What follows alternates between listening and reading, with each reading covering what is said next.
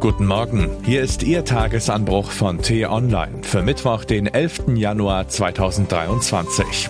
Was heute wichtig ist. Der Atomausstieg schadet Deutschland immens. Schuld ist grüne Ideologie. Geschrieben von T-Online-Chefredakteur Florian Harms und am Mikrofon ist heute Axel Bäumling. In Deutschland neigt man dazu, sachliche Themen emotional zu überhöhen und ideologisch aufzuladen. Das war während Corona so und ist es in der Debatte über die Energieversorgung nicht anders. Dass wir schnellstens von fossilen Brennstoffen loskommen und auf Erneuerbare umsteigen müssen, dürfte jedem Vernunftbegabten klar sein. Doch der Weg in die emissionsfreie Zukunft ist gepflastert mit Vorurteilen und zugestellt mit quasi religiösen Verbotsschildern. Das größte Schild ist der deutsche Atomausstieg. Umkehrbar ist er kaum noch, aber bis genügend Windräder, Solar- und Wasserstoffanlagen stehen, könnte man die verbliebenen Meiler immerhin noch etwas weiterlaufen lassen. Dass das klimaschonender wäre, als immer mehr Kohle zu verfeuern und noch mehr teures Flüssiggas über die Meere zu schippern, sollte ebenfalls jedem Vernunftbegabten klar sein. Trotzdem wird es nicht gemacht und das hat weniger mit rationalen Argumenten, aber vielmehr mit diffusen Ängsten und ideologischer Politik zu tun. Leider wird schnell zur Zielscheibe von Spott und Diffamierungen, wer das sagt oder schreibt. Deshalb gibt es nicht mehr viele Leute, die in der Atomdebatte den Mund aufmachen. Das ist fatal, weil so die Logik den Luftschlössern geopfert wird. Weil der Tagesanbruch aber ein Format ist, das Argumente höher gewichtet als Wunschdenken und gern gegen den Meinungsstrom rudert, habe ich heute, wo die Polizei mit der Räumung der Protestcamps am Braunkohletagebau bei Lützerath beginnen könnte, Anna Veronika Wendland um ein Interview gebeten.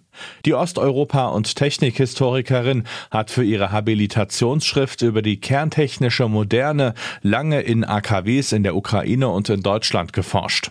Im vergangenen Jahr erschien ihr Sachbuch Atomkraft, ja bitte in dem sie aus Klimaschutzgründen für einen Energiemix aus Erneuerbaren und Kernenergie plädiert.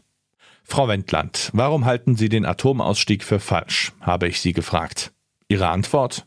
Weil er unser Verbleiben in der fossilen Energiewirtschaft zementiert und uns zwingt, die Versorgungssicherheit gegen das Klimaziel auszuspielen. Deutschland braucht, selbst wenn es die Erneuerbaren ausbaut, gesicherte Leistung im Netz. Das muss jede Sekunde funktionieren, nicht im Jahresdurchschnitt und nicht nur, wenn das Wetter mitspielt. Den Absicherungsjob machen wegen des Atomausstiegs fast nur noch fossile Erzeuger. Nun könnte aber allein das RWE-Atomkraftwerk Emsland binnen 16 Monaten den Stromgegenwert der Lützerath-Kohle erzeugen, zu einem Hundertstel des CO2-Ausstoßes. Doch Emsland muss weichen, während in Lützerath die Bagger anrollen. Augenfälliger kann man die Absurdität der deutschen Energiestrategie gar nicht illustrieren. Das komplette Interview mit Anna Veronika Wendland lesen Sie im Tagesanbruch auf t-online.de. Den Link dazu finden Sie wie immer in den Show Notes. Was heute wichtig ist. Gestern war sie noch in der Ostukraine, heute fliegt sie nach Äthiopien. Außenministerin Annalena Baerbock führt in Addis Abeba Gespräche. Nach brutalen Kämpfen hat die dortige Regierung ein Friedensabkommen mit der Volksbefreiungsfront der Region Tigray geschlossen. Das Weltwirtschaftsforum legt seinen neuen Bericht zu globalen Risiken vor. Mehr als 1000 Experten haben die größten Gefahren benannt. Vor allem Kriege, Klima und Konjunktur. Nach den Silvesterkrawallen lädt Berlins regierende SPD-Bürgermeisterin Franziska Giffey zu einem Gipfel gegen Jugendgewalt. Ob dabei mehr herauskommt als Wahlkampfsprüche?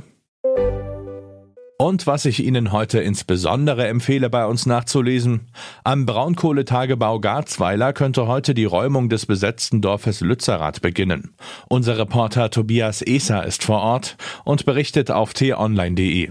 Warum bei der umstrittenen Aktion Deutschlands Klimazukunft auf dem Spiel steht, erklärt Ihnen meine Kollegin Sonja Eichert. Den Link dazu finden Sie in den Show Notes und alle anderen Nachrichten gibt es auf t-online.de oder in unserer App. Das war der T-Online Tagesanbruch, produziert vom Podcast Radio Detektor FM. Uns gibt's auch morgen wieder und am Wochenende mit einer Diskussion zu einem der wichtigsten Themen der Woche. Abonnieren Sie den Tagesanbruch doch, dann verpassen Sie keine Folge. Vielen Dank fürs Zuhören und Tschüss. Ich wünsche Ihnen einen schönen Tag. Ihr Florian Harms.